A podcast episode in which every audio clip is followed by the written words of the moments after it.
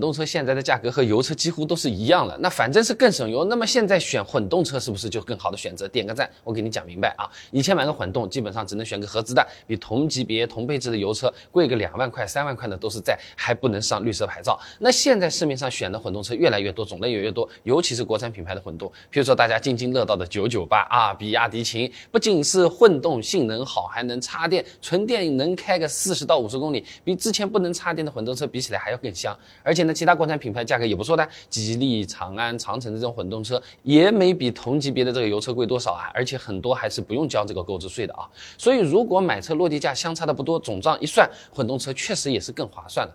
保险上面混动车啊可能会贵个五百块钱，有些车型可能要单独的去换电池、电机、冷却液啊，平摊下来一年差不多呢也就五百块钱的样子。也就是说，排除油费在外，混动车一年可能会比油车多花一千块钱左右。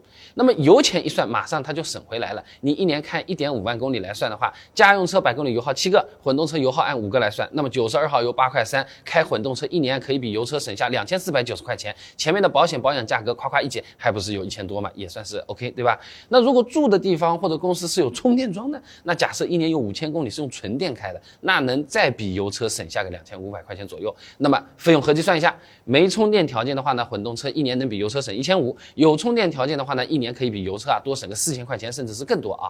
而且呢，除了省油，混动车还有一些额外优势的。你比如说啊，市区开车，混动车呢，它是用电机起步的，既平顺又安静，等于说买了台更高级的车子嘛。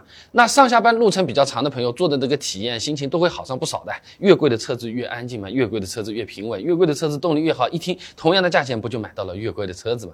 另外，像是在路边等人，或者说是工作日，哎，我车上休息会儿，躺一会儿，一直开个空调，你也不用担心什么尾气中毒啊，也不用担心太费钱啊。空调它本身就是电池带的，电池没有电了嘛，发动机偶尔启动充一下电，那就可以了。那如果充电很方便的话，那买个插电混动车，那还能获得纯电动车的这个体验了。每天上下班纯电模式基本上都是够的。你就要想，以前我们骑个小电驴几十公里上下班都够，你那么大个四轮电动车怎么会不够呢？评论区很多朋友在说的，油箱里的油啊，一两个月了还在那边，都在来问我，我油能够放多久？放在那边会不会变质了？现在都是问这个问题的了啊。